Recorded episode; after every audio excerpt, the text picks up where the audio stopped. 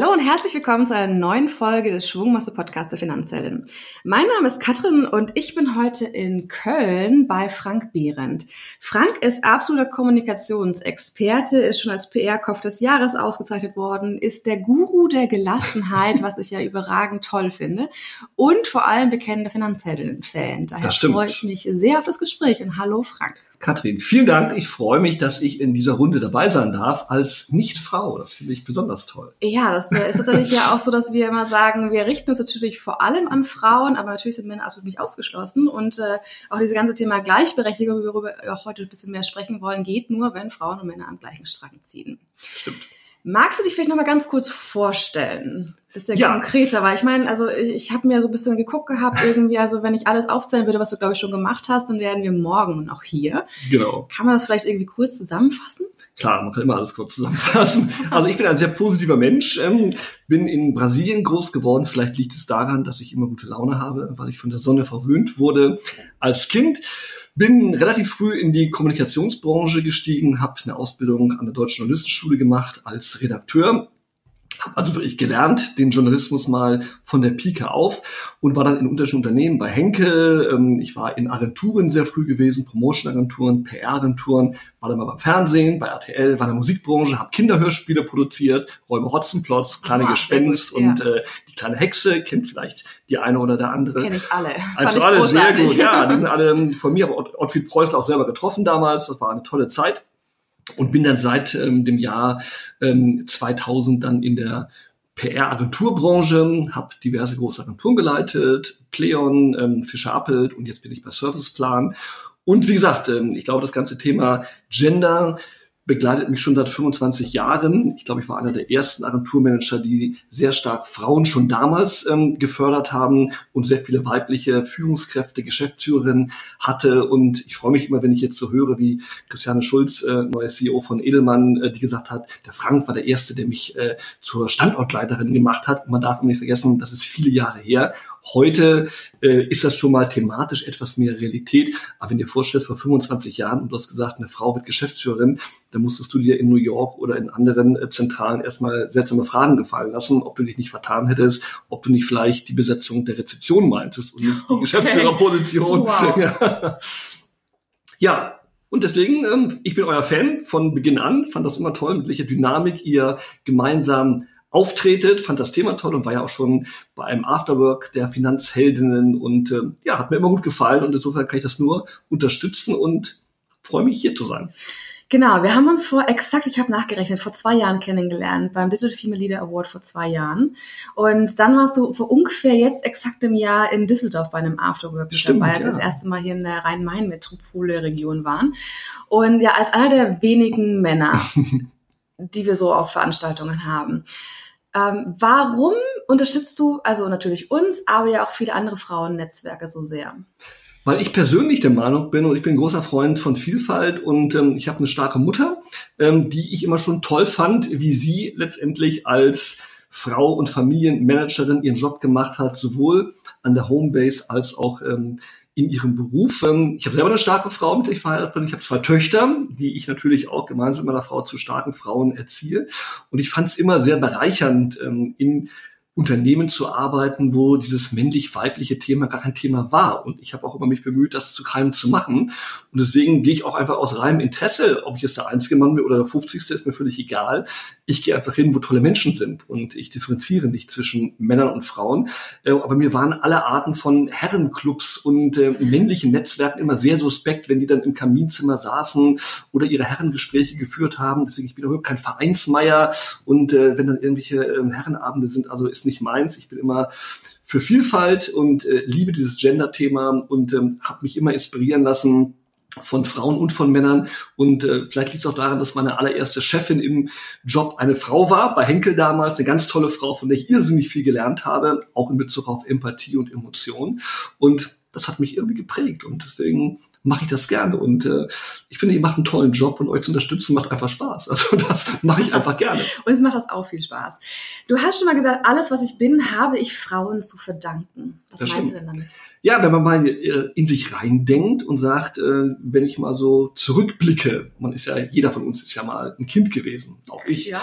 Und äh, die erste Frau, die einem ja in der Regel begegnet, ist die Mutter. So, und äh, meine Mutter ist heute 85 Jahre alt, eine großartige Frau, die heute noch ähm, Nachhilfeunterricht gibt äh, für Schüler, ähm, um sie durchs Abitur zu bringen, ähm, die im Ausland unterwegs ist vom Senior Expertenservice und hilft, angewandte Entwicklungshilfe zu machen, um eben in armen Ländern Leute nicht einfach nur Geld zu geben, sondern sie zu enablen, mit ihrer Handwerkskunst eben Geld zu verdienen auf den kapverdischen Inseln, ähm, in Afrika und in Russland, wo immer sie war. Und das finde ich einfach beeindruckend. Und sie hat immer die Maxime gelegt, äh, ich werde nicht abhängig sein von irgendeinem Mann, auch wenn er euer Vater ist. Äh, und ich habe mein eigenes Konto, das fand ich immer schon toll damals, wo mein Vater mal sagte, lass uns mal den Quatsch aufhören mit zwei Konten, wir machen noch ein Konto. Sagt sie, nee, nee, mal lieber Peter, wir machen zwei. Ich bin eine selbstständige Frau.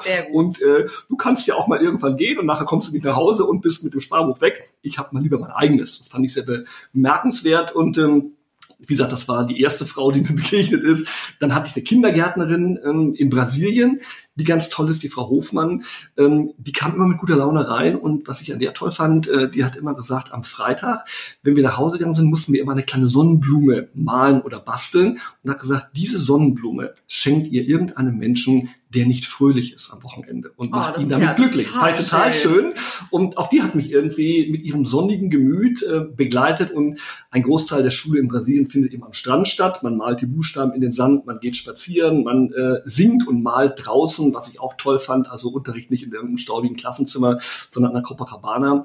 Ähm, hat auch was, ne? Hat, hat was. hat was auf jeden Fall. das war Frau Nummer zwei und die dritte war dann eben ähm, die Chefin bei Henkel, äh, die in einer komplett männerdominierten Führungsetage ähm, als blonde Powerfrau mit Intelligenz, Charme und äh, guten Ideen einfach da durchgerockt ist und ich war an ihrer Seite und äh, fand das bemerkenswert, wie die die Jungs alle eingewickelt hat. Ähm, und es wurde alles gemacht, was sie wollte und die anderen haben es gar nicht gemerkt. Das war also mega. Und da habe ich ganz viel von gelernt und dachte, Mensch, was die kann. Ja, das war toll. Insofern, das waren so drei Frauen, das mal als Beispiel, die mich geprägt haben. Und ich habe die alle nicht vergessen. Meine Mutter ist ja auch weiter am Start, äh, sehr eng und ähm, ich liebe sie sehr. Und habe ihr auch viel zu verdanken. Auch das ganze Empathische und äh, habe gesagt, ihr seid keine Deutschen, ihr seid Weltbürger. Und denkt dran, als ihr nach Brasilien kamt, ähm, da wart ihr auch Fremde Ende und die Leute haben euch mit offenen Armen empfangen. Und egal, ob jemand arm oder reich ist, Mann oder Frau, wir sind eine solidare Gemeinschaft und äh, da hat man halt sehr viel mitgenommen an Erziehung und das glaube ich, so bin ich auch. Und äh, dieser Gedanke, make others great, ähm, das ist so einer zum Beispiel. Also äh, nicht denk nicht immer an dich, sondern mach andere happy. Und wenn du andere glücklich machen kannst, anderen helfen kannst, macht dich das auch glücklich und es kommt irgendwie zu dir zurück. Und wenn du damit groß geworden bist, ähm, dann hilfst du jedem. Und wenn der Straßenmusik macht, dann wirfst du ihm Euro rein, weil mein Vater mal gesagt hat, jeder, äh, der irgendwo nicht nur bettelt, sondern der etwas tut und Musik macht und andere zu erfreuen, der hat es verdient, ähm, auch einen Lohn zu kriegen, eine Anerkennung. Und das also ich kann an keinem vorbeigehen, der Gitarre spielt auf der Straße. Da denke ich mal, mein Papa muss den Euro in das ja. Säckchen schmeißen. Aber es ist eine tolle Einstellung. Also ich glaube, das ist wirklich ja ja, was uns vielleicht manchmal so ein bisschen nach hinten rutscht, weil man dann doch irgendwie sagt, okay, gut, wie kann ich mich vielleicht auch selber positionieren, auch im Job irgendwie, mhm. dass man natürlich immer gucken muss, irgendwie, wie ist es im Privaten, wie ist es im Beruflichen, irgendwie komme ich voran, aber natürlich irgendwie nur, wenn man zusammenarbeitet, nur wenn man sich austauscht, unterstützt, dann kommen wir auch alle gemeinsam voran und Absolut. auch der Einzelne ja oder die Einzelne ähm, besser. Das sehen wir auch absolut mit den Finanzhelden. Also deswegen haben wir auch diese Afterworks zum Beispiel ins Leben gerufen, um sich wirklich von Angesicht zu Angesicht auch auszutauschen, zu motivieren. Und wir hatten ja jetzt wieder ein Afterwork und das ist einfach wirklich sehr inspirierend, was da für Gespräche zustande kommen, was danach die Leute an ja, Inspiration und Motivation mit dem sagen, mhm. richtig gut, das war so der letzte Anschluss, morgen fange ich an. Ja. Und äh, hoffentlich tun sie es auch. Aber das ist wirklich auch, ja, toll zu sehen, dass man auch die, die Arbeit und die Mühe, die man reinsteckt, irgendwie natürlich auch absolut als Herzensthema, ähm, dass es dann auch irgendwie ja, gesehen wird und auch andere begeistern Absolut. kann. Das ist wirklich. Man braucht ja auch immer, ich denke mal, das schöne Wort Role Model, man braucht ja auch Vorbilder. Und ja, wollte ja, ja inspirieren. Wir waren ja beide jetzt auch gewesen auf dem Digital Female Leader Award. Und das war für mich auch ein Abend voller Inspiration. Ich fand das großartig. Und ähm, wie viele tolle Frauen da ausgezeichnet wurden, auch die nominiert wurden, ob sie nun ähm, ein Netzwerk haben, äh, wie äh, die Kollegin Hirche, die letztendlich ältere Leute enabled ins Netz zu kommen. Ja, die war auch großartig. großartig. also mit dem mit dem Verein Verein gegen die Einsamkeit im Netz äh, ja. und das Netz versilbern. Also die Worte sind mir, die hallen mir heute noch im Kopf nach. Ähm, oder eben so eine Gründerin von einem veganen Nagellack, Gitti, benannt nach der Mutter der Gründerin, fand ich auch großartig. Du hast ihn drauf. Äh, ich habe es auch ähm, meiner Tochter geschenkt, ähm, fand ich ganz, ganz toll. Also da geht man nach Hause beschwingt ähm, mit diesen Jutebeutelchen mit bigger, stronger, more divers und sagt, wow, welche Power ist in dem Raum, wie viele tolle Gespräche. Meine Frau war ja dabei und sagte auch überhaupt keine Stutenbissigkeit, kein Neid, sondern man hat sich gemeinsam gefreut. Also das war wirklich ein toller Abend, äh, voller Inspiration und ich bin total happy. Das war für mich äh, das, das Event des Jahres. Äh, da gibt es viele Awardverleihungen, die von Langweile und von Selbstgefälligkeit geprägt sind und das war einfach nur toll. Ja, ich fand es auch ein großartiges Event, weil, wie du schon meintest, irgendwie die Stimmung ist so gut und ich finde aber auch, ist natürlich nochmal viel größerer Rahmen, aber dass bei unseren ganzen Veranstaltungen von den Finanzhelden aus irgendwie die gleiche Stimmung mhm, herrscht. das, absolut, ja. Das finde ich wirklich auch für mich persönlich so wirklich nochmal als Motivationskick, dass wir auch irgendwie weitermachen und dass wir da auch. Der Name ist ja schon toll, deswegen ja, Finanzheldin. Also ich bin ja ein großer Heldenfreund und die Helden ja. meiner Jugend und war natürlich meistens früher männlich, aber äh, auch wenn ich meine Vorträge halte, sage ich auch immer, ich hatte auch weibliche Helden. Meine absolute Lieblingsheldin war Pippi Langstrumpf. Und oh ja, äh, meine kleine Tochter Holly ähm, ist im Prinzip die Wiedergeburt von Pippi Langstrumpf 4.0. Die ist wirklich ähm, genau wie Pippi Langstrumpf, ähm, die macht sich die Welt, wie sie ihr gefällt, was dazu führt, dass ich oft in der Schule aufkreuzen muss, um mir wieder anzuwenden, dass heute sie nicht an die Regel A, B oder C gehalten ist, wo man natürlich sagen muss, die sind auch meistens Banane. Insofern unterstütze ich auch meine Tochter da, damit sie eine Rebellin bleibt. Ähm, aber Helden, und wenn du heute, ich bin großer Star Wars-Fan, und als ich 1977 im ersten Star Wars-Film war, Krieg der Sterne, da haben männliche Helden die Prinzessin gerettet, äh, nämlich Prinzessin Leia. Wenn du heute in ein Star Wars gehst, was ich inzwischen mit meiner Tochter mache, die mir jetzt mal zu Weihnachten schenkt, die Emily, ähm, dann rettet Ray die Welt. Und ich finde, das ist doch wirklich eine Entwicklung, ja, eine Entwicklung dass Disney ja. ähm, von einer komplett männlich dominierten ja. Heldenmythik und Logik hingekommen ist, dass die Kinder, und wenn man so mit zwölf heute ins Kino geht und Star Wars, dann ist Ray Key Hero Nummer eins und das ist eine Frau. Ja. Mega. Und ja. insofern, selbst Wookie Chewbacca, wo man nicht weiß, was er ist, äh, lächelt dazu milde. Also ich finde das toll, deswegen Heldin finde ich, das passt zu euch, weil ihr seid wirklich Heldin, weil ihr macht Sachen besser und ihr verbessert die Welt ein bisschen und Danke. gibt Selbstbewusstsein und Mut. Und ich finde, Mut können wir in dieser nicht einfachen Zeit alle gar nicht genug gebrauchen. Ja, das stimmt, absolut. Ähm, du hast es vorhin schon ein bisschen angesprochen, ähm, dass deine Mutter immer darauf beharrt hat, diese Selbstständigkeit zu behalten, irgendwie auch dieses Mehrkontenmodell zu sagen, mhm. irgendwie egal was mal passieren sollte, irgendwie ich bin selbstständig, ich äh, falle danach nicht irgendwie vielleicht auch finanziell so richtig schön auf die Schnauze, sondern ich habe irgendwie äh, meine meine Möglichkeiten. ja, mein eigenes. Das, genau, mein ja. eigenes und ähm, solange es gut ist, ist es ja perfekt, dann gehört es beiden und wenn es vielleicht mal nicht mehr so gut ist, dann hat man auf jeden Fall oder jeder Partner hat einfach so seinen Anteil. Wie machst denn du das in deiner Familie? Ich muss sagen, als erstes, was meine Frau mir gesagt hat, war ganz genauso. Ähm, ich behalte mein Konto. Und das, äh, klar, ist ja, kennt man ja, wenn man zusammenzieht. Äh, als Paar hat natürlich jeder sein Konto. Und da kann man überlegen, man macht das gemeinsam. Also ich finde, äh, wir machen das eben ganz äh, partnerschaftlich, dass man eben sagt, wir teilen uns alle Kosten. Alles gehört uns gemeinsam, wenn du ein Haus kaufst. Da gehört es natürlich beiden gemeinsam und nicht der Mann kauft und die Frau da völlig mit drin wohnt und zahlt die Miete irgendwie.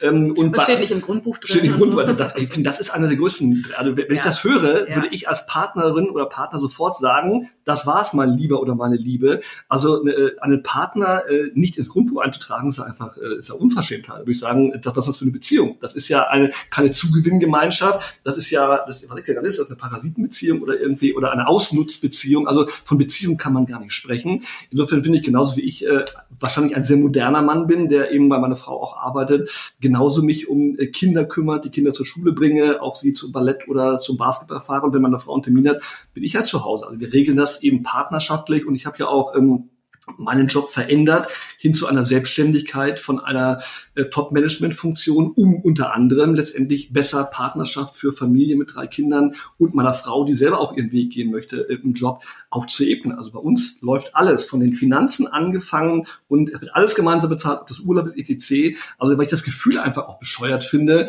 ähm, ich zahle hier die Party und äh, ich habe auch vielleicht mal früher so gedacht, war aber ein Riesenfehler. Heute finde ich es total normal, dass man das, wie gesagt, alles gemeinsam und wenn einer mehr hat, dann kann er auch mehr bezahlen, das ist normal irgendwie. Aber deswegen darf er dem anderen kein schlechteres Gefühl geben, weil das ist relativ. Und wenn du das Glück hast, vielleicht irgendwie durch welche Fügung auch immer mehr zu verdienen, vielleicht ist man auch älter oder hat mehr Erfahrung oder hatte mal einen Lucky Shot gehabt, ähm, ist das nie äh, ein Anreiz zu sagen, äh, ich bin was Besseres, ich zahle mehr, also bin ich hier der Haupt ähm, Chief Inspector, sondern äh, ich finde, Partnerschaft heißt immer 50-50. Und wer das nicht lebt, der hat keine Partnerschaft für mich. Finde ich großartig, kann ich genauso unterschreiben. Kämpfe ich persönlich auch für tatsächlich, weil ähm, mir das äh, ja einfach privat unfassbar wichtig ist irgendwie. Und ich habe es mit meinem Mann auch ähnlich gemacht irgendwie. Wir haben auch unser Gemeinschaftskonto natürlich, ja, irgendwie, okay. wo alles irgendwie an Miete, an Essen, an Urlaub, an allem halt einfach irgendwie abgeht. Ähm, und wir haben aber jeder noch unser eigenes privates Konto. Wir sagen, da ist exakt der gleiche Betrag drauf. Super, und ja. der gesamte Rest läuft auf unser Gemeinschaftskonto. Und ähm, damit kannst du dann einfach für dich auch irgendwie überlegen, wie kannst du dir irgendwie ein Vermögen aufbauen, so wie du das für dich richtig empfindest. Ja. Und er hat dann vielleicht ein bisschen andere Strategie, als ich es habe, okay. aber dann musst du dich nicht streiten irgendwie, sondern du kannst sagen, okay, jeder hat exakt das gleiche Geld als Grundlage und dann mach damit, was du für richtig hältst. Kannst du mal raushauen. Also ich finde, wenn man sagt, ja, das ist darf ja nie okay. sein, ne, dass jemand sagt, ja. ich muss den anderen fragen, darf ich mir mal äh, ein paar Schuhe, ein Kleid kaufen? Und jemand sagt immer ja. zu, meine Anlagestrategie ist, von 3000 Euro lege ich 2000 in äh, Aktien an und 1000 Euro äh, kaufe ich mir ein Kleid und ein paar Pumps und Handtasche für. Ich sage, ist auch okay. Kannst ja, auch also alle Klamotten kaufen, gehen ne? von unserem Gemeinschaftskonto okay. weg zum Beispiel. Das ist cool. da rausgezogen. Wahrscheinlich äh, kaufst du mehr als er. Äh, Jein, also, es kommt, also ich finde tatsächlich, dass sich für uns relativ austariert irgendwie. Also okay. es ist natürlich schon so irgendwie, dass wir sagen, keine Ahnung, wir haben uns jetzt äh, letzte Woche ähm, einen neuen Fernseher gekauft irgendwie, weil unser Alter jetzt so aktuell absolut den Geist aufgibt und haben ja auch gesagt, okay, gut, das ist eine gemeinsame Entscheidung. Ja. Oder er hat sich vor kurzem einen neuen Laptop gekauft, weil das auch irgendwie war sieben Jahre altes Ding, das ging einfach nicht ja. mehr. Und dann war so irgendwie, okay, gut, einmal kurz angesprochen, ich würde es mal von unserem gemeinschaftlichen Konto bestellen. Ich so, jo, mach irgendwie, ne? Aber ja. ich würde auch nie auf die Idee kommen, ihn zu fragen, kann ich mir jetzt irgendwie, keine Ahnung, ein paar Schuhe kaufen? Nie im Leben. Also es ist unser gemeinschaftliches Konto, dazu trage ich ja auch meinen Teil bei. Top. So, und wenn ich jetzt nicht irgendwie diejenige bin, die äh, permanent jeden Tag irgendwie ein Tausender für Klamotten raushaut, was ich nicht bin, dann ist das auch alles. Muss der Aufsichtsrat eingreifen, genau, ja. ja aber erst bin ich eher der Aufsichtsrat als er ist, deswegen ist es so eine andere Sache. Aber auch das ganze Thema, ähm, ja, wie möchte man das dann vielleicht mal irgendwie zukünftig gestalten? Irgendwie, wenn Kinder irgendwie dann auch mal ins Spiel kommen. Mhm. Ich habe das bei vielen Freunden gesehen, dass ähm, das sehr, sehr selbstverständlich ist, dass die Frauen einfach zu Hause bleiben. Und ähm, wenn überhaupt, dann werden zwei Monate Elternzeit genommen. Manchmal klappt das nicht anders. Das ist vielleicht so ja. irgendwie. Man muss irgendwie gucken, wie kann man sich das wirklich finanziell auch leisten. Aber ja, ich finde es echt wichtig, dass man sich auch vor allem, bevor die Kinder da sind, darüber Absolut. mal kurz zusammensetzt irgendwie. Wie kann man sich das irgendwie vorstellen? Passen die Vorstellungen zusammen? Wir sind heute auch weiter. Ne? Auch, ja. Heute nehmen wir auch viele Männereltern, was ich toll ja, finde, ja, immer unterstützt habe.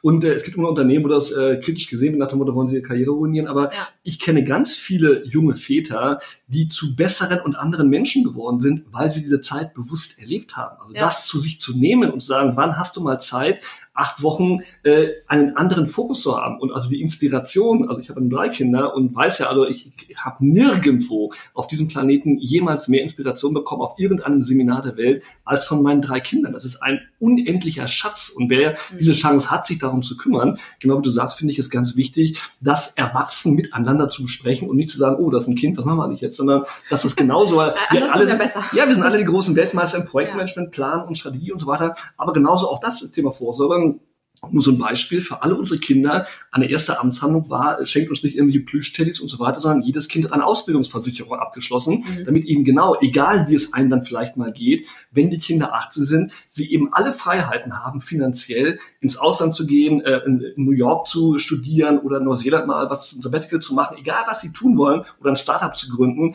hat jeder ein Polster durch eine Ausbildungsversicherung, auch zum Beispiel das Kindergeld, haben wir immer komplett angelegt, damit die Kinder ab 18 dann alle Möglichkeiten haben. Und wenn man ehrlich ist, sowohl Kindergeld als auch 20 Euro in der Ausbildungsversicherung monatlich einzuzahlen, ist am Ende des Tages sinnstiftender, als irgendwie zu sagen, wunderbar, dem schenken wir es noch eine Karrierebahn, weil schon drei hat irgendwie. Und auch die Verwandten zu motivieren, bitte ähm, keine äh, Geschenke, die Halligalli-Aspekt haben, sondern äh, der hat schon 30 Plüschbären, sondern investiert lieber in die Zukunft. Und äh, das ist auch so ein Beispiel, finde ich, wie man vernünftig und erwachsen mit dem Thema Finanzen und trotzdem powered bei Liebe und Verantwortung umgehen kann. Und das finde ich, ähm, kann auf den Schulterklopfen, haben, glaube ich, ganz gut gemacht, dass jedes Kind äh, mit 18 alle Möglichkeiten hat und wir müssen nicht sagen, wir können uns das jetzt nicht leisten. Ja, das klingt richtig großartig. Du hast gerade schon gesagt, also ihr habt wirklich dieses, dieses Sharing-Modell eingeführt, irgendwie, dass du auch deine Arbeitszeit reduziert hast. Ja. Wie kam das denn so in deinem Umfeld an? Wie haben denn da so irgendwie Leute irgendwie reagiert, so von wegen, oh Mann, Frank, irgendwie, du bist doch so erfolgreich gewesen. Es wurde erzählt, du hast verschiedene Agenturen geleitet. Mhm. Das heißt, du kamst ja auf einer sehr, sehr verantwortungsvollen Position. Und jetzt auf einmal irgendwie machst du weniger. Unterschiedlich, also muss man ganz klar sagen. Es, es begann ja damit, dass ich ähm, im, äh, im Klepp-Magazin, so ein People-Magazin der Kommunikationsbranche, zehn Thesen veröffentlicht habe, wie man leichter und lockerer durchs Berufs- und normale Leben kommt. So. Und die wurden von jemandem abfotografiert, ins Netz gestellt und da sind die 14 Millionen Mal geklickt worden, wurden einem Riesenhype und alle Medien und Bildzeitung und Handelsblatt. Da wurde ich ja auch dann von Katrin Bialek, der Redakteurin vom Handelsblatt, zum Guru der Gelassenheit erklärt. Habe ich mir nicht selber gegeben, den Titel. Also es ist ein wirklicher Handelsblatt-Titel von ja. der hochgeschätzten Frau Bialek. Ähm, und ähm, dann natürlich begann etwas, wo man sagte, also wenn ich, da war ich noch Vorstand damals gewesen, sage, liebe dein Leben und nicht deinen Job irgendwie, das hat natürlich polarisiert. Andere sagten, kann man doch gar nicht, man muss doch die Arbeit lieben, wie willst du Karriere machen und Halligalli in der Liegestuhl rumsitzen und in der Hängematte. Das heißt also, das war der Beginn eigentlich zu sagen, mein Leben ist immer wichtiger und äh, ich, mir sind immer Leute suspekt, es sei denn, sie sind Künstler oder sind äh, ähm, letztendlich Schauspieler, die sagen, ich liebe meinen Beruf. Also ich mache meinen Beruf gerne, ich mache ihn leidenschaftlich, ich liebe vielleicht die Menschen, mit denen ich arbeite, aber den Beruf, eine Sache, ein Ding irgendwo, den kann ich auch mit einem gewissen Enthusiasmus machen. Ich mache ihn vor allen Dingen professionell und auch gut. Aber lieben tue ich Menschen, meine Frau, meine Kinder, mich selber und das Leben. Und das ist, glaube ich, auch eine Schutzfunktion. Und das habe ich den Leuten auch dann erklärt, wo ich sage, ähm, das Leben dauert länger als jeder Job. Und äh, auch Macht Zum ist Glück. Ja, aber auch, zum Beispiel auch Macht, das ist ja toll, ja. man ist Vorstand und ich war CEO. Das sind alles Titel, das ist aber geliehene Macht. Äh, das bist du ja nicht auf Ewigkeit, sondern du bist es temporär. Ich habe immer die Freiheit genommen, auch Macht wieder zurückzugeben. Und ich fühle mich einfach glücklicher. Und auch Geld ist für mich überhaupt kein Antrieb. Also äh, ich verstehe wahrscheinlich heute weniger Geld als früher, aber ich bin vielleicht noch viel glücklicher als früher. Das ist doch viel mehr wert. Insofern, das ist eine Relation. Und deswegen hast du natürlich mit Leuten diskutiert, die sagen, wie kann man denn einen Vorstandsposten aufgeben? Da verdienst du doch viel mehr. Und alleine viele Leute hängen ja auch an den Insignien der Macht ein Firmenwagen, äh, eine Visitenkarte, ein Eckbüro, irgendwie Laptop, ein Vorzimmer, wo ich mir nur milde gelächelt ja, habe. CEO eines Unternehmens zu ja. sein, das ist ja der Traum von ganz vielen. Ja, also das ist natürlich schon. Mir hat das irgendwie nicht wirklich ja. was bedeutet. Ich, ich habe auch da nicht nachgestrebt. Es wurde mir verliehen, weil ich vielleicht ganz gut konnte, weil ich wahrscheinlich mit Menschen gut konnte oder weil die Zahlen auch immer gut waren. Aber es hat mir nichts bedeutet. Also äh, heute bin ich Senior Advisor, hört sich auch irgendwie gut an. Ich kann mir den Firmenwagen äh, leasen, kostet nur ein Apfel und ein Ei, den ich selber cool finde und kann auch sagen, wunderbar, da ist auch noch ein Hybrid und äh, schon noch äh, die Umwelt. Also ähm, ich habe alle Freiheiten und äh, trotzdem verdiene ich mein Geld und äh, kann aber Montagmorgen sagen, ich arbeite erst ab zwölf, weil ich mit dem Hund noch gerne im, im Wald sitzen möchte und äh, die Vögel äh, singen höre. Ähm, also die Freiheit ist, finde ich, unbezahlbar. Und insofern ähm, ich habe aber eh die Einstellung wie Langstrom, was andere Leute sagen, interessiert mich sowieso nicht. Also das äh, könnt ihr gerne meinen. Und wer sagt, ich arbeite total gerne und sitze gerne jeden Abend beim Businessgespräch und ähm, arbeite mich ins Burnout, weil ich das so toll finde, herzlich gerne. Und ich habe auch Respekt vor allen Leuten, die leistungsbereit etwas erreichen wollen. Finde ich auch toll. Aber jeder muss genau wissen, wo ist seine Grenze. Und wenn ich persönlich sage, die Zeit mit meinen Kindern, ähm, die ja in einer gewissen ähm, Altersstruktur auch endlich ist, weil dann sind sie erwachsen, dann hast du den, kommen ja, nicht klar, wieder. Ja. Und äh, ich liebe es, ähm, mit meinen Kindern Zeit zu verbringen, also den Alltag zu erleben. Also ich nehme total, oft auch äh, wenige Puppies bei Elternabenden, ich bin bei allen Schulveranstaltungen als Frage dabei, ich bin beim Deutschen Vorlesetag. Also wenn ich sehe, wie viel Zeit ich heute investiere und dafür ganz viel zurückkriege, weil ich am Alltagsleben meiner Kinder teilnehme. Und da muss ich sagen, bin ich dankbar für Digitalisierung, weil das hätte man früher nicht gekommen, dass ich heute meine Texte, meine Arbeit auch in der Balletthalle ähm, von Holly oder in der Basketballhalle von Yoshi machen kann ähm, und bin trotzdem erreichbar aber bin ganz close mit meinen Kindern und das liebe ich. Das ist für mich äh, mit Geld nicht zu bezahlen. Ja, wir sind ja auch viel flexibler geworden. Also das Großartig. ist ja wirklich das, das Gute irgendwie auch daran, irgendwie auch so viele Chancen, die sich jetzt dadurch so ergeben irgendwie und auch, dass es immer mehr irgendwie Männer gibt wie dich, die ja wirklich auch ein riesen Vorbild sind. Deswegen, ich finde es auch ganz großartig, dass wir heute sprechen darüber, ähm, weil wir brauchen diese männlichen Vorbilder. Es ist ganz, ganz wichtig, weil nur dann irgendwie, vielleicht haben das viele auch irgendwie den Wunsch, mhm. ähm, aber sie trauen sich nicht, weil es in dem Unternehmen, wo man ist, irgendwie einfach noch nicht durchgesetzt wird und da ist es halt ganz normal, klar, die Frau geht in Elternzeit, ein, zwei, drei Jahre, wie viel auch immer irgendwie. Der Mann, ja, er kümmert und er hilft. Und ich finde, das ist so ein fatales Wort. Er hilft nicht. Das ist seine Familie, das sind seine Kinder. Er unterstützt, er genau. Nicht. Im, er hilft Rahmen, auch nicht ja. im Haushalt. Ja. Das ist seine Wohnung, genauso ja. wie die von der Frau. Ich finde, äh, da muss man irgendwie für sich ein Modell finden. Und dann ist es wirklich aber, was mir auch immer wichtig ist, dass es halt individuelle Modelle gibt. Also mhm. ich habe auch Freunde, die haben das genauso gemacht, die haben da lange drüber diskutiert irgendwie, dass die Frau ähm, aus verschiedensten Gründen mehr zu Hause bleibt als der Mann, ähm, aber die haben dafür ein Ausgleichsmodell geschaffen. Mhm. Und das finde ich vollkommen in Ordnung halt. Ne? Es muss ja nicht jeder irgendwie sagen, wir machen alles 50-50, exakt von der gleichen Zeitaufteilung, aber darüber zu sprechen, es sich bewusst zu machen und dann für sich die richtige Lösung zu finden, das finde ich ja. persönlich sehr, sehr wichtig. Man muss ja auch mal jetzt lobend äh, erwähnen, dass viele Unternehmen auch heute mehr Möglichkeiten ja. anbieten. Ja. Also äh, wir waren ja auch zu Gast mit den Female Leader Awards bei der Telekom Telekom, hat ja auch die ähm, äh, Bohle gesprochen als Personalvorständin, ähm, also wie die Telekom heute auch letztendlich vielen Frauen, gibt es auch viele in Top-Positionen, ermöglicht, eben Familie und Job unter einen Hut zu bringen. Oder auch andere, aber ich mir Magdalena Rogler angucke, wo ich ein großer Fan von bin, äh, bei Microsoft, die auch Family und Kids und Job unter einen Hut bringen. Das geht, glaube ich, nur, wenn du Arbeitgeber hast mit einer gewissen Toleranz und zwar für alle Familienmitglieder und aber auch die Digitalisierung mit technischen Möglichkeiten, die dir heute ein anderes Arbeiten ermöglicht. Wenn ich dran denke, wie vor 25 Jahren, da saßen wir angeschraubt äh, an einem stationären Computer im Büro. Du hattest, wenn es gut lief, äh, irgendwann mal ein Festnetzport, wo du dann in Deutschland äh, 10% Empfang hattest am Rastplatz. Und ansonsten ging es gar nicht anders, als von vor, früh bis spät im Büro zu sitzen, weil du konntest nicht mehr abends weiterarbeiten, weil du zu Hause gar kein Gerät hattest. Also ja. da sind wir ja heute auf dem Planeten der Glückseligkeit. Und es ist, der einzige Punkt ist nur, dass Leute letztendlich wirklich nicht denken, weil man always on erreichbar sein kann, dass man es auch muss. Und wer das hinkriegt, letztendlich die Dinge auch mal abzuschalten, da sind auch meine Kinder wieder, Holly mit äh, Hollys Handyhotel, ein gutes Vorbild, zu sagen, die, Holly sagt ja, die Handys müssen sich auch mal von euch erholen. Also ja, ausschalten, gute, gute im Schuhkarton, Deckchen drüber Feierabend. Ähm, und dann wieder im realen Leben zu sein. Und wer das hinkriegt, glaube ich, und genauso wie ich oft abends um zehn arbeite, meine Bücher nachts schreibe, ist ja mein Privatvergnügen, aber dafür dann eben morgens auch Zeit habe, das ist die Flexibilität und die Freiheit, die wir heute durch Technik gewonnen haben. Und wer es versteht, damit umzugehen, glaube ich, kann ein sehr glücklicher Mensch sein und trotzdem einen sehr guten Job machen. Bei uns bei Comdirect gibt es auch mittlerweile sehr viele Möglichkeiten. Es gibt auch sehr viele Männer, die jetzt Elternzeit gehen. Also auch Bereichsleiter, die sagen, ich bin für drei Monate weg. Und cool. das läuft. Und das wird anerkannt, das ist kein Problem irgendwie. Und es wird einfach gesehen, ja klar, dann sind die drei Monate weg, dann wird halt einfach der Job aufgeteilt. Und dann geht das auch für eine. Und die Karriere Zeit. ist nicht sofort vorbei. Früher Nein, genau, richtig. Überlegen sich ja. das gut, junger Freund, ja, weil wenn sie jetzt gehen, zieht ein anderer an ihnen vorbei und dann zahlen sie einen hohen Preis für ihren Halligalli Kinderbetreuungsshop. Ne? Also ja. die, die Chefebene kenne ich auch noch. Und äh, man darf auch nicht vergessen, die ist auch weiterhin noch aktiv. Also es wird noch ein paar Jahre dauern, bis wir wirklich überall dieses Denken haben, dass es vollkommen normal ist, dass Papas genauso Elternzeit nehmen wie Mamas oder auch die Männer im Homeoffice arbeiten oder sich auch Jobsharing-Modelle teilen, etc. Das gibt schon in vielen, auch in vielen Startups, aber wir haben noch genauso auch die Old World, wo also wirklich die Nase gerümpft wird und die Augen äh, sich wirklich verengen, wenn du sagst, äh, Chef, ich möchte mal über Elternzeit reden als Mann. Ja. Also da kenne ich diverse Leute auch aus dem Freundesbekanntenkreis, die haben sich da erstmal der eine oder andere verbale Ohrfeige abgeholt. Ähm, äh, wenn man das alles mal öffentlich machen würde, ich glaube, da würde so mancher vermeintliche Manager aber ziemlich alt aussehen. Mhm. Ja, dafür brauchen wir genau diese Vorbilder, wie du es bist. Deswegen weiter so und wir arbeiten alle gemeinsam daran, dass wir da zu mehr Selbstverständlichkeit hinkommen. Kommen wir aber zu dem ganzen Thema Geld. Wie bist denn du mit Geld aufgewachsen? Du hast schon erzählt, wie gesagt, deine Mutter war da immer ganz äh, prominent vorne mit dabei, hat das auch an dich weitergegeben.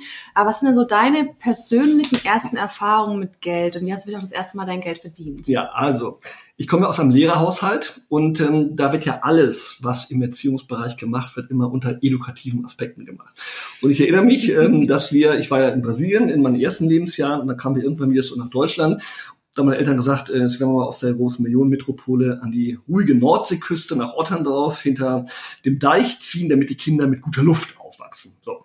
Und da natürlich wurde man älter und wurde mal irgendwann dann so 12, 13, 14, 15 und äh, alle kriegten Taschengeld. So, das war ja das erste Geld, was man vermeintlich kriegte.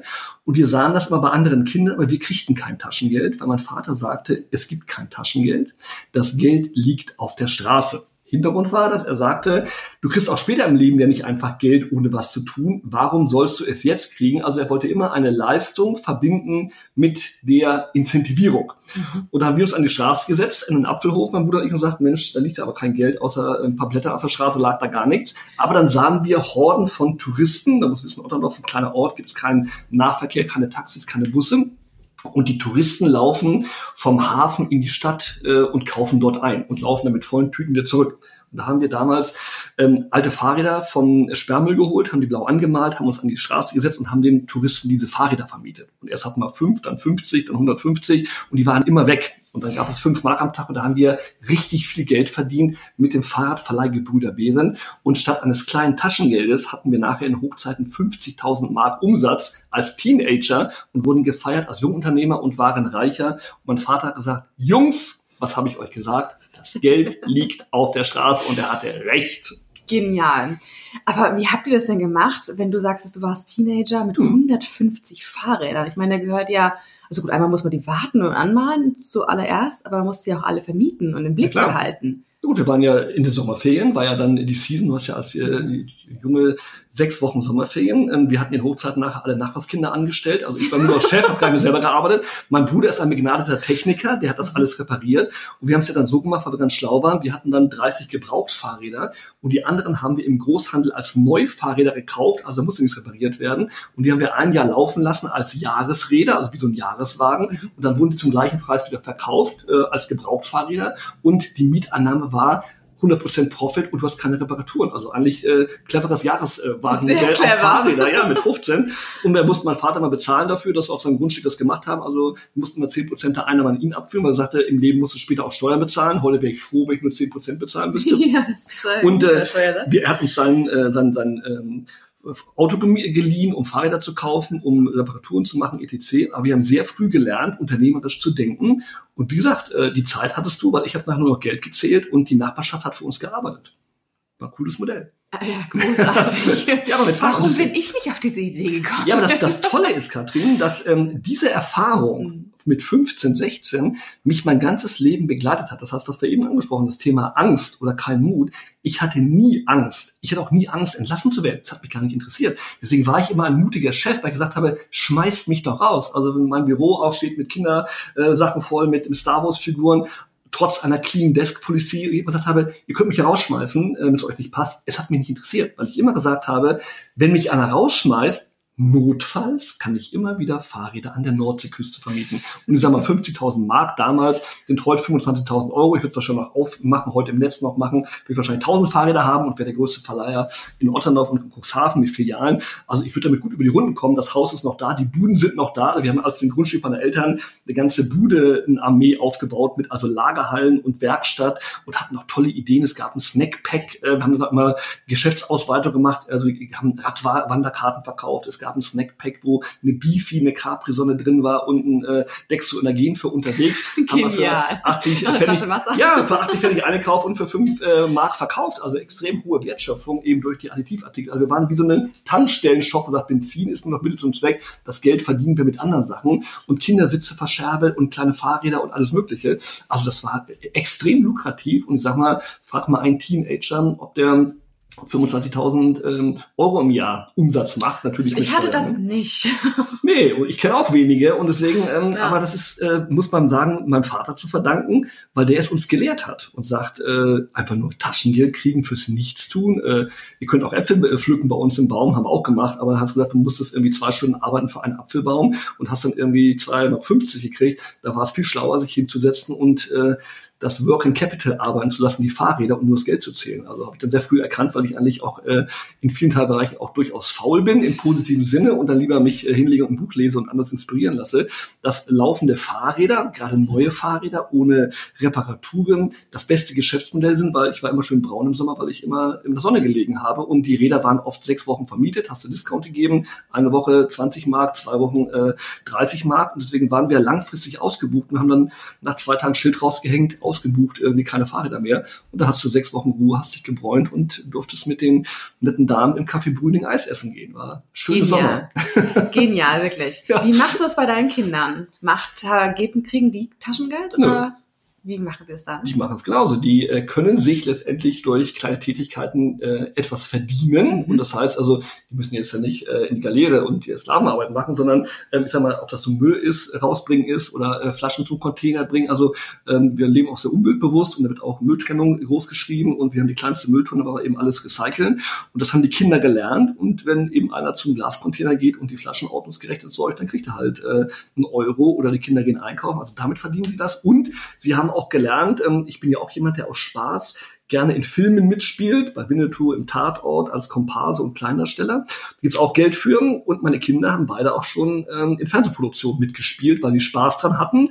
Und da weiß man, kriegt man ja richtig Geld. Und wenn natürlich äh, jemand mit acht Jahren oder mit, mit zwölf Jahren in Begleitung von Papa ähm, 150 Euro äh, kriegt äh, für eine Kleindarstellerrolle, davon dürfen die sich auch schon was leisten und ihren Roller kaufen oder was ich, was sie haben wollen. Also die haben sehr früh gelernt, haben auch ihre eigenen ähm, Sparbücher, wo sie eben auch ihr Geld haben, das sie sich erarbeitet haben und darüber dürfen sie auch verfügen. Und da bin ich auch nicht der, der sagt, wenn jemand sagt, ich kaufe mir jetzt davon mein Lieblingscomputerspiel, also es sei denn, es verstößt gegen irgendwelche Regularien, aber ansonsten sage ich nicht, kauf dir was Vernünftiges, weil es ist relativ, was etwas Vernünftiges ja, ist. Und auch ein ja. Tüte Haribo-Gummibärchen kann sehr vernünftig sein, wenn sie dich glücklich machen. Ja, das mit dem vernünftig sein ist immer eine Frage irgendwie, ne? Und äh, vor allem, wozu bekommt man denn oder verdient man sein eigenes Geld, wenn man sich nicht irgendwie sich selber Absolut. Gedanken darüber machen ja. kann, wofür man das irgendwie ausgeben möchte. Eckt ihr damit manchmal an? So im Freundesbekanntenkreis irgendwie? Also ich kenne ja auch einige, die, die eher so sagen, ja, ähm, Taschengeld sollte nicht verknüpft sein mit, äh, mit sozusagen einer Arbeit, weil man dann befreiter lernen kann, mit Geld umzugehen halte ich für Schnickschnack, weil ich sag mal, du im ganzen Leben ja auch äh, nicht Geld kriegst, es sei denn, äh, das ist ja auch so eine alte Diskussion irgendwie, wie, wie hoch kriegt man ein äh, Mindesteinkommen oder das ganze Thema Arbeitslosengeld, etc. Also ich finde, ähm, am Ende des Tages, jeder arbeitsbereite Mensch weiß doch, ähm, ich kriege äh, für eine Leistung Geld. Und ob ich damit anecke oder wieder mit anecken, interessiert mich in dem Falle auch nicht. Wir machen es so und äh, unsere Kinder haben sehr früh sehr gut gelernt, mit Geld umzugehen. Ich glaube sogar noch besser gelernt. Aber nur ein anderes Beispiel. Ähm, neues Spielzeug gibt es dann, wenn altes Spielzeug, das nicht mehr gebraucht wird, verkauft wird. Und zwar auch von den Kindern. Das heißt, wir leben es ihnen ja vor. Wir gehen gemeinsam auf den Flohmarkt. Ich liebe Flohmärkte, weil nirgendwo lernst du besser, mit Geld umzugehen, zu handeln, Deals zu machen, Package-Deals zu machen. Und meine Kinder sind, seit sie vier oder fünf sind, mit auf dem Flohmarkt. Und wenn jemand sagt, ich finde meine Playmobil Ritterburg blöd und ich will jetzt lieber Lego Technik den Unimog haben, dann sage ich, super, ist aber nicht Weihnachten, kannst du aber verdienen. Wir gehen auf den Flohmarkt und verscherben die Burg. Und siehe da, wurde verkauft, 70 Euro, zack, äh, mit gespartem Geld konnte er sich seinen Wunsch erfüllen. Und inzwischen lieben es die Kinder und sagen, Papi, wann gehen wir wieder auf den Flohmarkt? Und meine Tochter Holly ist die allerbeste Verkäuferin. Inzwischen stelle ich mich hinten hin und gucke zu. Die verkauft meine alten Anzüge, meine Hosen, weil sie mit einem Charme und einer Smartness den Krempel verkauft und immer sagt, Papi, ich packe immer noch mal drei Euro mehr drauf und lasse mich um einen runterhandeln, habe immer noch zwei Euro mehr als du. Also da, das ist doch Holly ist neun, oder? Neun. Genial. Ja, aber, ich sag mal, aber das ist der Punkt. Und wenn ja. irgendeiner kommt und sagt und mit dem Unfug, wo ich wirklich sage, erzählt, Kinder müssen Geld kriegen und frei damit umgehen, Larifari, da würde ich sagen, meine Kinder können super mit Geld umgehen und die dürfen sich alles kaufen davon. Aber ich sag mal, was ist daran schlimm, auf dem Flohmarkt zu lernen? Ich verkaufe etwas, ich trade, ich bekomme Geld, ich investiere es wieder in meine Herzensgeschichten. Also ich finde es ja okay, wenn jemand sagt, ich gebe das Geld ohne eine Gegenleistung, auch okay. Also ich habe ja einen großen Respekt. Jeder kann es machen, wie er möchte ich oder wir machen es so, wie wir es möchten und es ist mir vollkommen egal, was andere dazu sagen und ich diskutiere es auch gar nicht mit anderen. Also das ist für mich gar kein Thema und wenn jemand eine andere Meinung hat, höre ich mir die gerne an, aber ich sage, schön für dich, wir machen es trotzdem anders. No interest. Ja, ich glaube, das ist natürlich, was man sich oder was ich mir auch persönlich so ein bisschen ähm, zu Herzen nehmen kann, irgendwie zu sagen, also ich mache das schon meistens so irgendwie, aber wir machen das so, wie es für uns richtig ist. Ähm, ich habe dieses Jahr geheiratet, das ist ja auch so ein Thema, wo Glückwunsch. vielen Dank.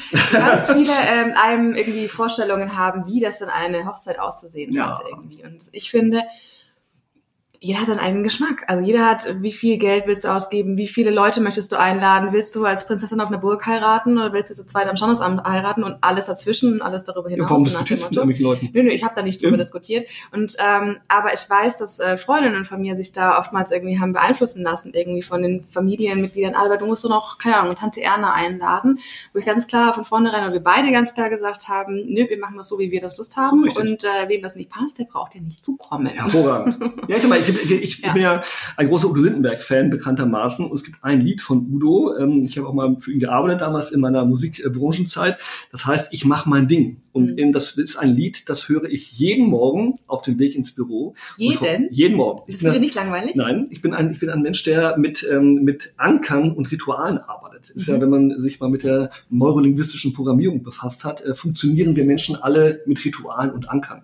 Und du kannst dich, und deswegen, wenn Leute mal fragen, warum ist der Typ immer so gut drauf, das hat auch damit zu tun, dass ich mich in bestimmten Situationen selbst motiviere und konditioniere. Und es draußen kalt und grau ist, dann trinke ich eine Capri-Sonne, wie jetzt auch gerade wieder, und mache Udo an äh, und denk, guck mir ein tolles Urlaubsfoto an, dann habe ich gute Laune. Also ich habe nie schlechte Laune, weil ich mich auch gar nicht, das gar nicht zulasse, weil ich keinen Bock auf schlechte Laune habe. Und es gibt ganz einfache Motivationsrituale. Und eins ist Udo Lindenberg, weil in diesem Lied gibt es eine Zeile und die heißt, ich mach mein Ding, scheißegal, was die anderen labern, nicht reden, labern. Und das ist meine Maxime. Und deswegen, ich mache es so, wie ich es richtig halte. Ob das Erziehung ist, ob das mein Job ist, ob ich die Dinge mache, so wie ich es richtig halte. Was andere Leute sagen, es, ich höre es mir an, aber ich mache es trotzdem nicht so, was die anderen sagen. Ich lasse mich nicht beeinflussen. Und ich glaube, diese Straightness, die ein Udo hat, und die kommt in diesem Lied so unfassbar raus. Und wenn du das morgens aufdrehst, musst du einmal machen, Mach laut hören, dann bist du, da kommst du ganz anders an. Und dann kannst du, gehst du irgendwo hin, kommst rein und sagst, yes, ich erkläre euch mal, wie das hier funktioniert.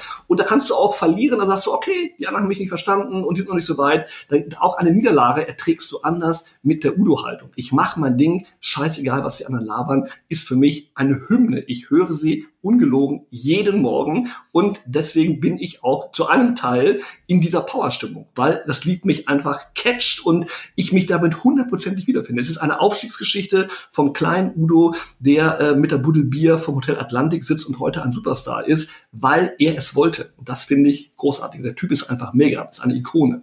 Und du hast damit ja auch sehr viel Erfolg gehabt bis jetzt. Kann ich nicht beklagen. Aber ich habe ihn nie, äh, nie erzwungen und nie angestrebt. Er ist mir passiert, weil ich, äh, vielleicht auch deswegen, weil ich nie äh, verkrampft war. Ich wollte nie äh, Chef werden, ich wollte nie Vorstand, mich gar nicht interessiert. Ich, ich wollte ein netter Mensch werden. Meine Mutter hat immer gesagt, wichtig ist, dass du ein netter Mensch wirst. Und das lass dich nie verbiegen, hat mein Vater immer gesagt, von niemand und nichts. Und wenn dir ein Chef dich verbiegen will, dann kündigst du. Und zwar ohne Angst. Das stärkste Mittel, das du als Mitarbeiter hast, ist immer die Kündigung. Sag dem Chef einfach, mach deine Scheiße alleine wenn er scheiße zu dir ist. Finde ich großartig. Das heißt also, äh, nicht äh, irgendwie zu leiden. Also wenn ich höre, Leute leiden unter ihrem Job, dann gehst du einfach. Und wir haben heute einen Arbeitgebermarkt. Wir haben Fachkräftemangel. Es werden Leute gesucht, gute Leute werden Kusshand genommen. Es werden Kopfprämien bezahlt für tolle Leute. Also heute ist auch eine Traumsituation irgendwie. Warum sollte ich mich von irgendeinem Kasperkopf schlecht behandeln lassen, ähm, nur für Geld? Gottes Willen, da würde ich ja lieber Tickets im Kino verkaufen oder Fahrräder vermieten, als darunter zu leiden. Also ich finde, Arbeit darf nicht krank machen. Das ist ein Missverständnis. Arbeit muss Freude machen. Wenn sie nicht so viel Freude macht, dann macht man sie, weil man dafür eine vernünftige äh, Vergütung kriegt, die fair ist, oder holt man die Freude woanders. Aber eins darf sie nicht. Arbeit darf nicht krank machen. Bin ich fest davon überzeugt. Und deswegen ermutige ich jeden, einfach einen Cut zu machen und mein Lieblingswort zu sagen, nein. Ich liebe das Wort Nein. Nicht als Verweigerung, sondern als Selbstschutz und als Statement, um es anders zu machen. Mhm.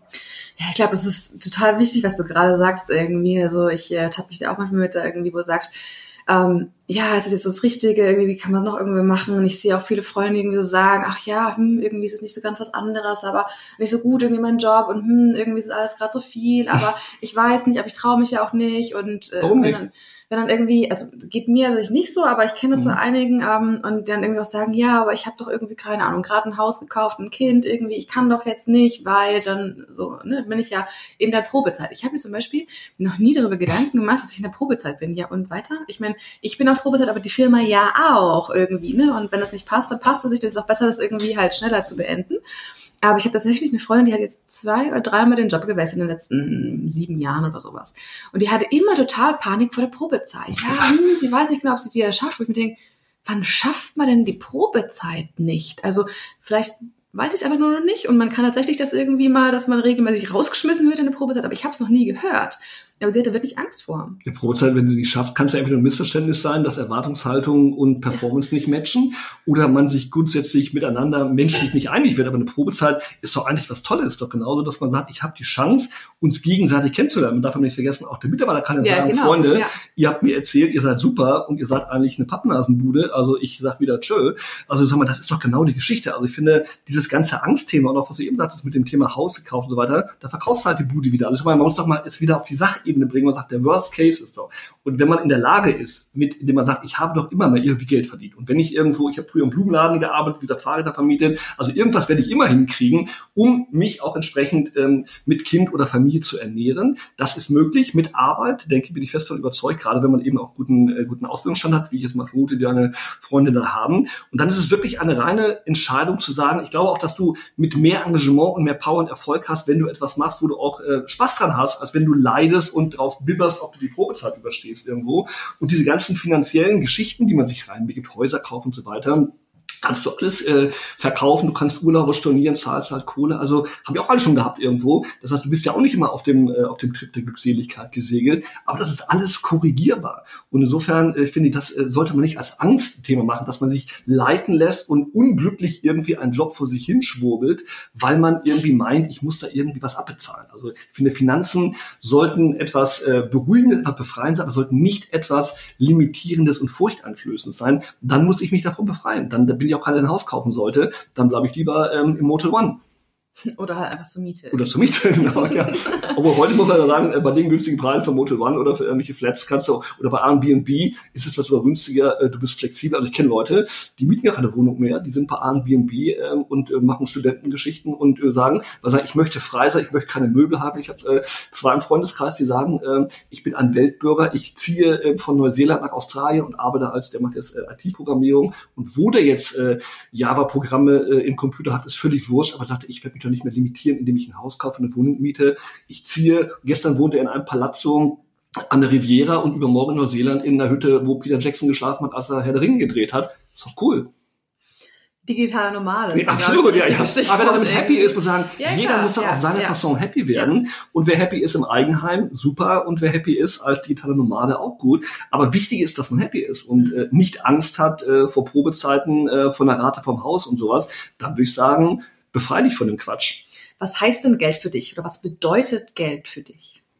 Geld bedeutet zu einem gewissen Grad Freiheit und Unabhängigkeit, weil du einfach letztendlich unbeschwerte Dinge machen kannst, weil ich finde, Geld zu haben ähm, ist gut, dass man nicht darüber sprechen muss, weil wenn du dir nicht dauernd Gedanken machen musst, können wir uns äh, jetzt noch einen, äh, einen Blumenstrauß leisten oder können wir morgen mal nach Holland fahren äh, und können wir uns das Benzin leisten oder irgendwie einen Kaffee, dann ist es eigentlich ja schade, weil man gerne was machen würde. Trotzdem finde ich, äh, ist Geld auch relativ. Also äh, auch viel Geld ist relativ, weil ich kenne viele Leute, die ganz viel Geld haben, die aber ganz unglücklich sind, weil andere Leute noch mehr Geld haben und größere Yachten haben und einen Learjet haben, was auch immer.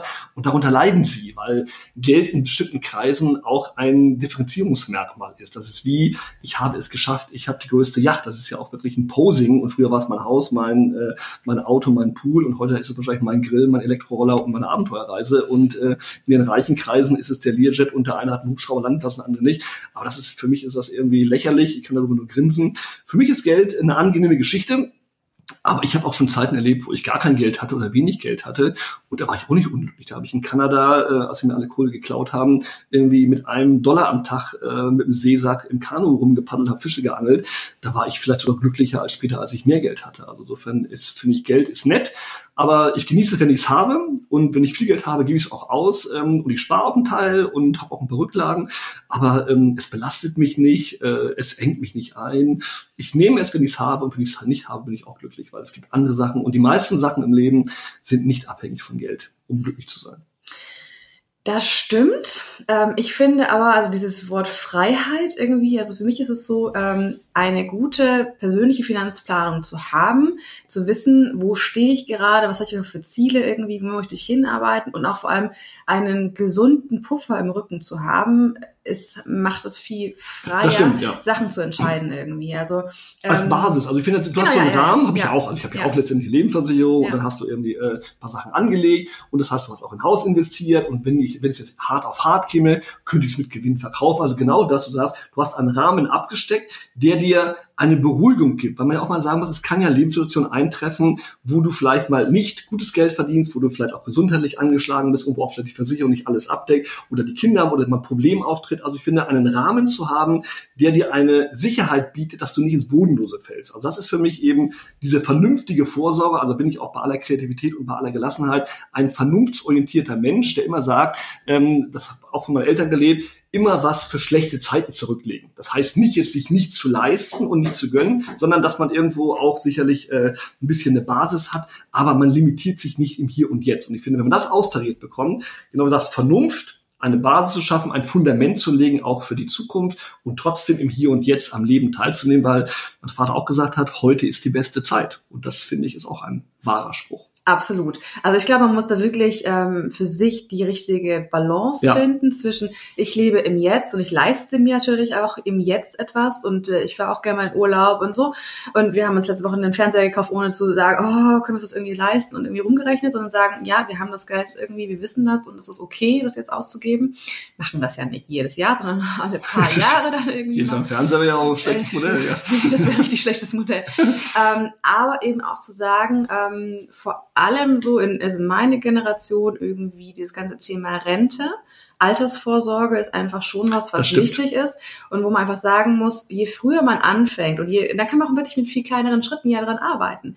Aber ich habe zum Beispiel keine Lust, bis ich 70 bin zu arbeiten. Also ich glaube, ich weiß nicht, ob ich bis 67, glaube ich, musst 69, du. Ne? Wahrscheinlich, du, musst wahrscheinlich, du musst wahrscheinlich bis 75 arbeiten später. Ja, wahrscheinlich irgendwie. Und ich habe keine Lust, bis 75 zu arbeiten. Also das ist, mir macht auch mein Job total viel Spaß. Ich bin da mit Leidenschaft mit dabei. Ich finde, es ist eine großartige Möglichkeit, viele Sachen voranzutreiben, sich auch da einfach zu verwirklichen in so einem bestimmten Teil.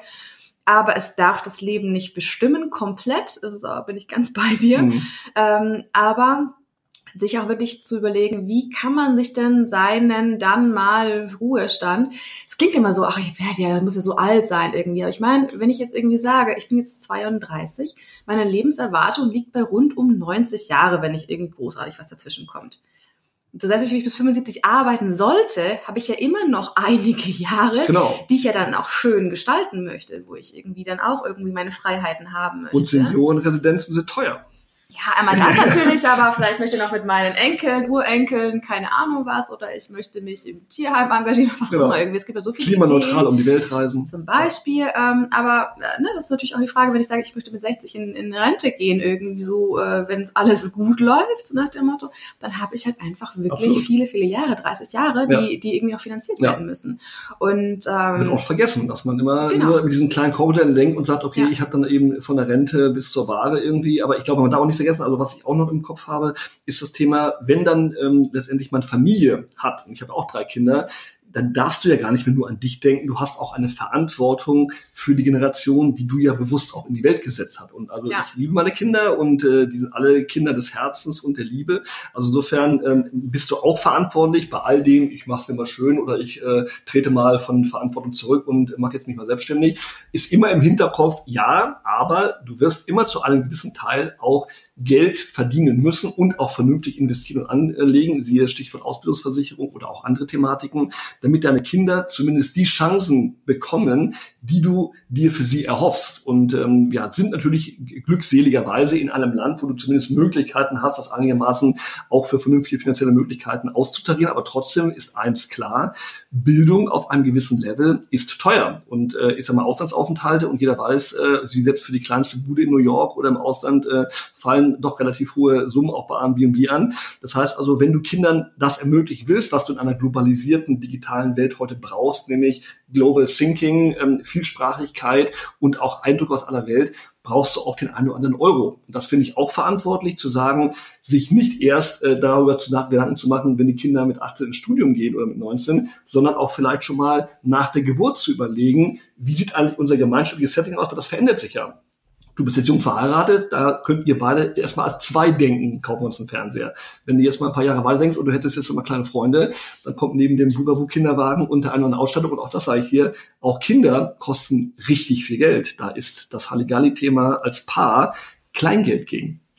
Das ist richtig. Äh, wobei ich war im Auslandssemester in Spanien und mich hat das weniger gekostet als mein Leben damals in der Uni Nürnberg. Okay, das also da waren die Mieten draußen am Strand sehr, geschlafen. Ja, da waren die Mieten sehr, sehr günstig und äh, da hatte ich ein tolles WG-Zimmer und wir haben ganz viele super Sachen gemacht. Aber äh, es ist natürlich die Frage irgendwie, machst du das? Ich war in einer Studentenstadt in Spanien mhm. oder bist du halt natürlich irgendwie in New York, wo das Leben insgesamt vielleicht ein bisschen teurer ist. Aber ich glaube, da kann man ja genügend machen und es gibt zum Glück auch irgendwie Erasmus-Förderungen. Ja Stipendien ja. etc. Also es ist ja zum Glück so, dass es nicht alles irgendwie Nein. nur an, an den Eltern die Finanzierung nee. dann irgendwie scheitern könnte. Nee, stimmt. Du hast es vorhin schon angesprochen, du hast äh, Bücher geschrieben, darunter auch äh, ein ganz tolles Buch, das heißt Die Winnetou-Strategie. Mhm. Da geht es ja darum, zum Häuptling des eigenen Lebens zu werden. Mhm. Gibt es eigentlich, einen, was ich mir gedacht hatte, einen weiblichen Begriff für Häuptling? Nee, das wurde ich auch damals gefragt, weil hier auch ein Kapitel drin ist über die Chuchis 4.0, wo ich ja explizit auch über die Führungsfrauen, über Frauen, von denen ich gelernt habe, ähm, im Bereich Leadership auch erwähne. Und da kam auch die Frage von einer Redakteurin, gibt es eigentlich eine weibliche Häuptling? Gibt es nicht. Und das ist ja auch eine interessante Konstellation, dass Häuptlinge immer männlicher Begrifflichkeiten unterlagen, obwohl es, und ich habe mich ja mit der indianischen äh, oder der Native-Kultur in Amerika sehr stark beschäftigt, es auch sehr viele Stammesführerinnen waren, wo die Stämme zwar vermeintlich einen männlichen Häuptling hatten, aber die Entscheidungsfindung von starken Frauen ähm, letztendlich getrieben wurde. Es gab auch äh, Frauen, die letztendlich ganze Indianerstämme angeführt haben, die als Vermittlerin waren zwischen äh, Weißen und ähm, der Urbevölkerung. Also insofern dieses Wort Wort gibt es nicht. Ähm, Deswegen würde ich immer von einer weiblichen Leaderin sprechen oder einem Female Häuptling. Äh, aber das ist in der Tat ist ein Thema. Also deswegen habe ich das Ding Häuptling in meiner Welt genderspezifisch gesehen oder Häuptling des eigenen Lebens zu werden, ist für mich ein Bild. Das heißt also, die Frau mit der Häuptlingskrone ist für mich genauso willkommen äh, am Lagerfeuer wie der männliche Vertreter. Und wie gesagt, wenn man sich äh, auch Karl May, ich bin ein großer Karl May-Fan und da gibt es ja auch die berühmte Figur der Chuchi.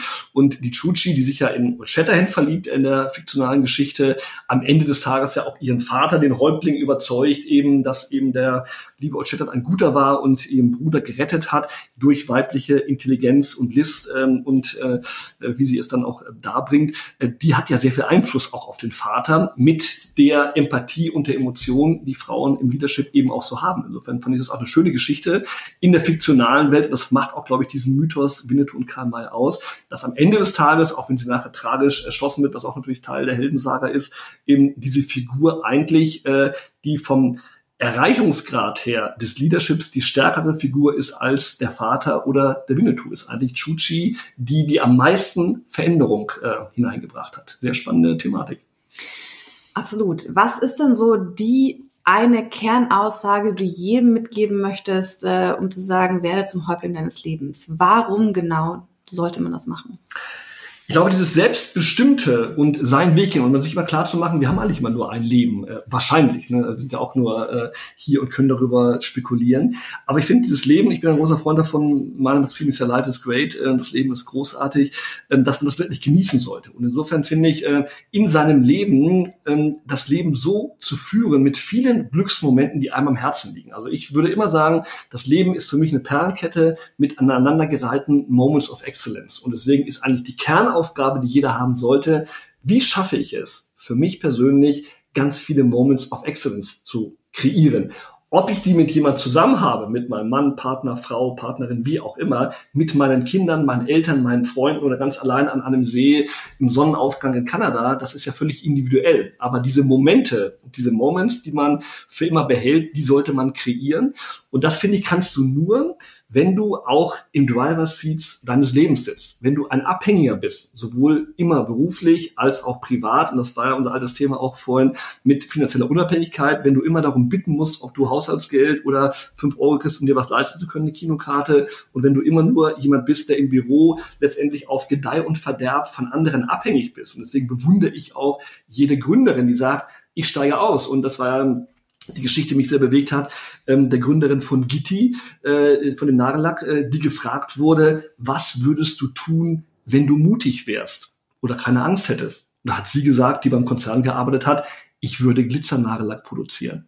Und das muss man sich vorstellen. Das sagt die einfach so aus Spaß. Und dann begann die Geschichte ihren Lauf. Sie recherchierte und stellte fest, Nagellacke äh, sind meistens ähm, krebserregend mit Substanzen versetzt. Also mache ich mal einen, der weder Mensch noch Umwelt schädigt und hat das dann entwickelt, produziert es heute in Frankreich sehr erfolgreich. Aber Ausgangspunkt war, was würdest du tun, wenn du keine Angst hättest? Und ich glaube, diese Frage sich zu stellen, was würde ich tun, wenn ich nicht die Limitation hätte? Und deswegen, vielleicht genau was du auch sagst, man sorgt durch eine finanzielle Grundausstattung vor, dass man eben Freiheiten hat, um genau das zu sagen hätte ich keinen Grundstock und könnte mir die Miete leisten und könnte mir den nächsten Einkauf leisten, könnte ich ja gar nicht morgen sagen, ich gründe mal eben eine Nagellackfirma. Also brauche ich eine gewisse Unabhängigkeit, die ich mehr arbeite, sowohl im Kopf als auch monetär und das sich zu erarbeiten mit einer guten Finanzplanung, mit einer Kopfplanung, die freiheitsorientiert ist, wo ich immer sage, und das ist der Rat, den meine Eltern mir gegeben haben, lass dich nie verbiegen, bleib immer du selbst. Und äh, wir haben dir alles mitgegeben, eine starke Persönlichkeit zu werden, anderen Leuten zu helfen, sei ein glücklicher Mensch. Und äh, ich habe so eine, meine alte Taufkarte gesehen, äh, da steht drauf, und er ging seine Straße fröhlich. Das, ähm, das sagt einfach viel aus, dass sie mir gewünscht haben, meinen Weg fröhlich zu gehen. Und das kann ja nicht heißen, ich sitze irgendwo im Büro und bin traurig. Also äh, muss ich eigentlich meine, äh, meine Geburtskarte immer einlösen jeden Tag. Und deswegen bin ich vielleicht äh, so unterwegs, wie ich unterwegs bin. Ich glaube, das ist ein äh, absolut großartiges Abschlussstatement.